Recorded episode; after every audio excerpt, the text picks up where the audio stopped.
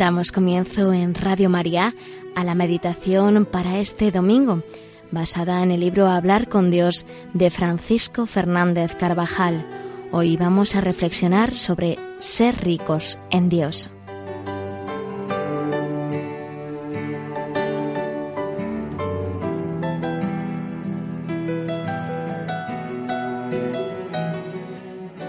Hermanos, ya que habéis resucitado con Cristo, buscad los bienes de allá arriba, donde está Cristo a la derecha de Dios. Aspirad a los bienes de arriba, no a los de la tierra. Así nos exhorta San Pablo en la segunda lectura de la misa.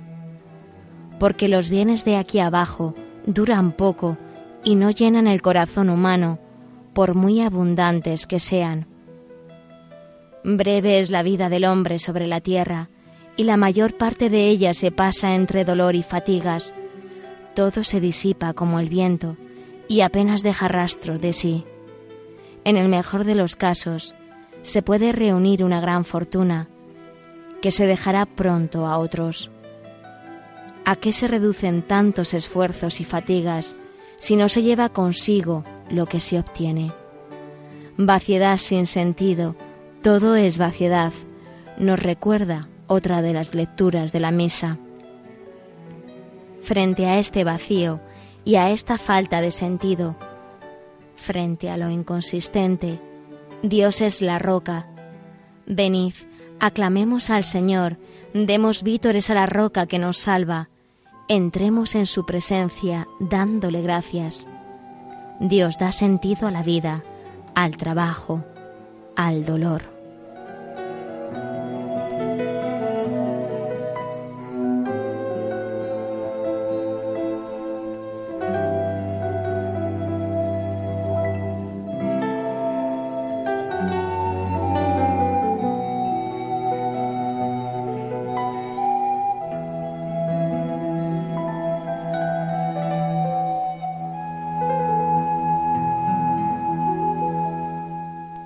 Sin embargo, el corazón del hombre tiene gran facilidad para buscar las cosas de aquí abajo, sin otra dimensión trascendente, tiende a pegarse a ellas como lo único y principal y a olvidarse de lo que realmente importa. En el Evangelio de la Misa, el Señor toma motivo de una cuestión de reparto, de herencias, para enseñarnos cuál es la verdadera realidad de las cosas a la luz del final terreno. La consideración de la muerte, de la nuestra propia, hacia la que nos encaminamos con rapidez, arroja mucha luz sobre el sentido de la vida y de los bienes. Dice el Señor, un hombre rico tuvo una gran cosecha y empezó a echar cálculos. ¿Qué haré?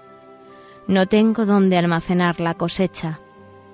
Y se dijo, derribaré los graneros y construiré otros más grandes. Y entonces me diré a mí mismo, hombre, tienes bienes acumulados para muchos años, túmbate, come, bebe y date buena vida. Nos enseña el Señor que poner el corazón hecho para lo eterno en el afán de riqueza y bienes materiales es una necedad, porque ni la felicidad ni la misma vida verdaderamente humana se fundamentan en ellos. No depende la vida del hombre de la abundancia de los bienes que posee. El rico labrador de la parábola revela su ideal de vida en el diálogo que entabla consigo mismo. Se le ve seguro de sí porque tiene bienes y en ellos basa su estabilidad y felicidad.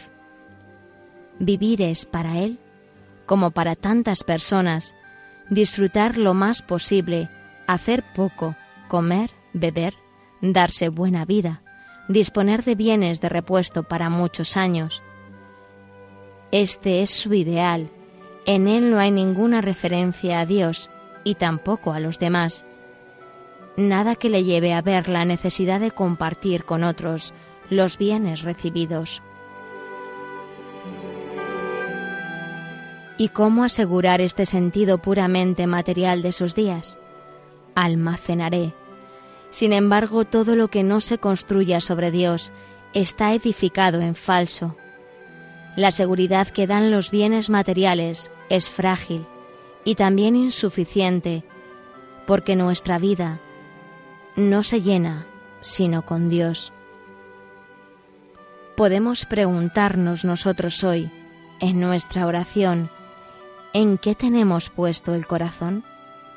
Sabiendo que nuestro destino definitivo es el cielo, tenemos que hacer positivos y concretos actos de desprendimiento de lo que poseemos y usamos y ver el modo de otras personas más necesitadas para que compartan con nosotros lo nuestro y ayudar con bienes y tiempo en tareas apostólicas.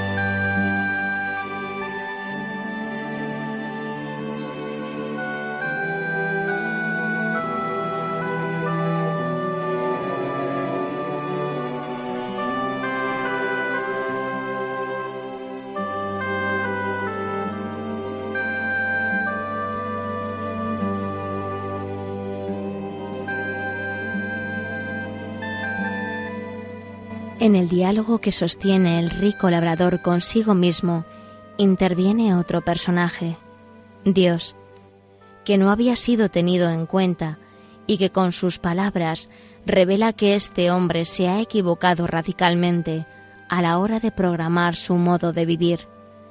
Necio, le dice, esta noche te van a exigir la vida. Lo que has acumulado, ¿de quién será? Todo ha sido inútil. Así será el que amasa riqueza para sí y no es rico ante Dios. Nuestro paso por la tierra es un tiempo para merecer. El mismo Señor nos lo ha dado. San Pablo recuerda que no tenemos aquí ciudad permanente, vamos en busca de lo que está por llegar. El Señor vendrá a llamarnos a pedirnos cuenta de los bienes que nos dejó en depósito para que los administrásemos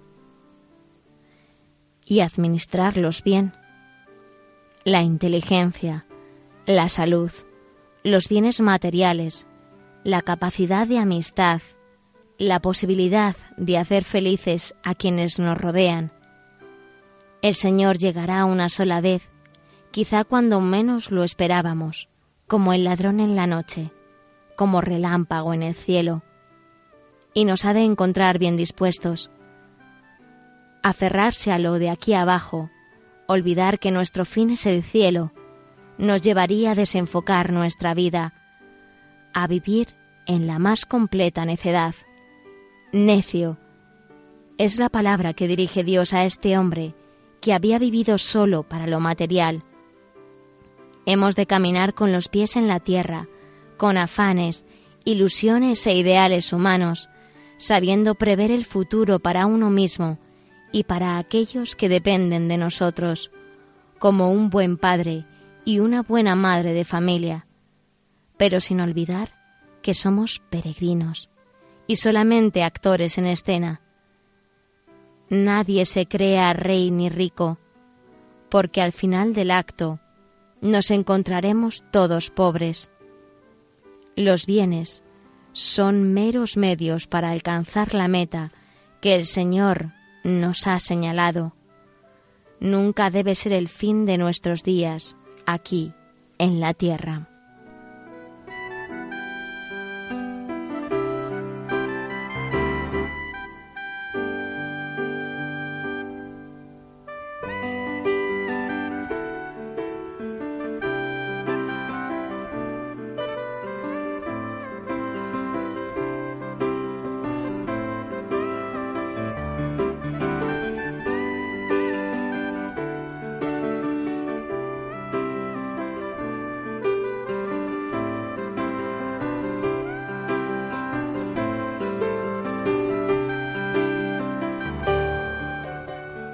Nuestra vida es corta y bien limitada en el tiempo. Esta misma noche han de exigirte la entrega de tu alma. Así es de escaso el tiempo, esta misma noche, y quizá nosotros pensamos en muchísimos años, como si nuestro paso por la tierra hubiera de durar siempre. Nuestros días están numerados y contados, estamos en las manos de Dios, dentro de un tiempo, quizá no largo, nos encontraremos cara a cara con Él. La meditación de nuestro final terreno nos ayuda a santificar el trabajo, recuperando el tiempo perdido, y nos facilita el aprovechar todas las circunstancias de esta vida para merecer y reparar por los pecados y para un desprendimiento efectivo de lo que tenemos y usamos. Un día cualquiera será nuestro último día. Hoy han muerto o morirán miles de personas en circunstancias diversísimas. Jamás imaginaron que ya no tendrían más días para desagraviar y para llenar un poco más su alforja de cara a la eternidad. Unas han muerto con el corazón puesto en asuntos de poca o nula importancia, en relación a su existencia definitiva, más allá de la muerte. Otras tenían la vista y el corazón quizá en las mismas cosas humanas, pero dirigidas a Dios. Estas se encontrarían con el tesoro maravilloso que no pueden destruir ni el orín ni la polilla.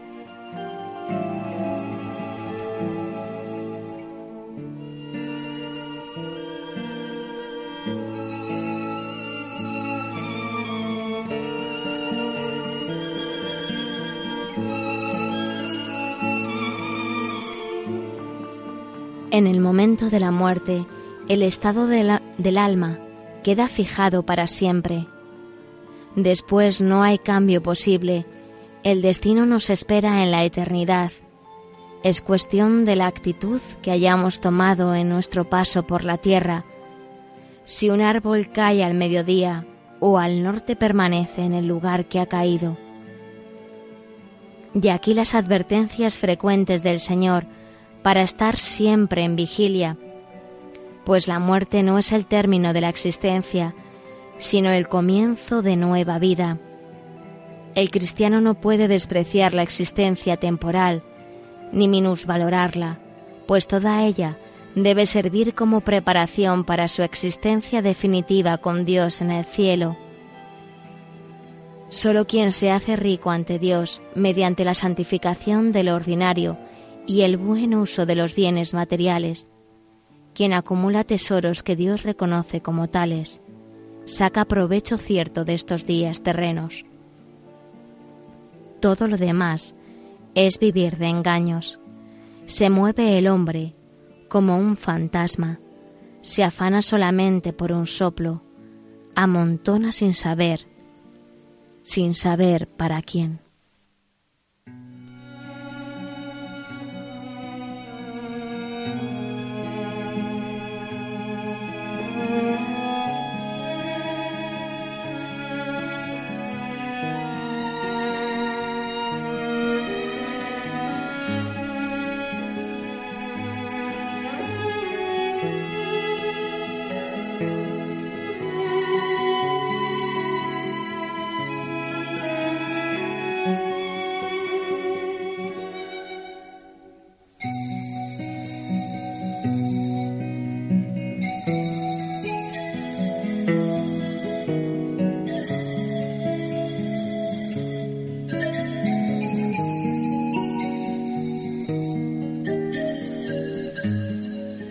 Si los bienes que tenemos y utilizamos están enderezados a la gloria de Dios, sabremos utilizarlos con desprendimiento y no nos quejaremos si alguna vez llegan a faltar. Su carencia, cuando el Señor lo quiere o lo permite así, no nos quitará la alegría. Sabremos ser felices en la abundancia y en la escasez, porque los bienes no serán nunca el objeto supremo de la vida, y lo mucho o lo poco que poseamos sabremos compartirlo con quienes carecen de ello, creando empleo si está en nuestras manos, ayudando a promocionar obras de cultura y de formación, contribuyendo con generosidad al sostenimiento de obras buenas y de la Iglesia. La consideración de la muerte nos enseña también a aprovechar bien los días, pues el tiempo que tenemos por delante no es muy largo. Este mundo, mis hijos, se nos van de las manos. No podemos perder el tiempo, que es corto. Entiendo muy bien aquella exclamación de San Pablo, que escribe a los Corintios, Tempus breve est. Qué breve es la duración de nuestro paso por la tierra. Estas palabras, para un cristiano coherente, suenan en lo más íntimo de su corazón como un reproche ante la falta de generosidad y como una invitación constante para ser leal. Verdaderamente, es corto nuestro tiempo para amar, para dar, para desagraviar, y vamos a desaprovecharlo dejando que el corazón quede apegado a cuatro baratijas en la tierra que nada valen. La meditación de las verdades eternas es un buen antídoto contra el pecado y una ayuda eficaz para darle a nuestra vida su verdadero sentido. Nos facilita el cuidar con esmero el trabajo de cada día, la convivencia con los demás, los deberes de caridad, especialmente con los más necesitados, pues esta será nuestra principal credencial ante Dios.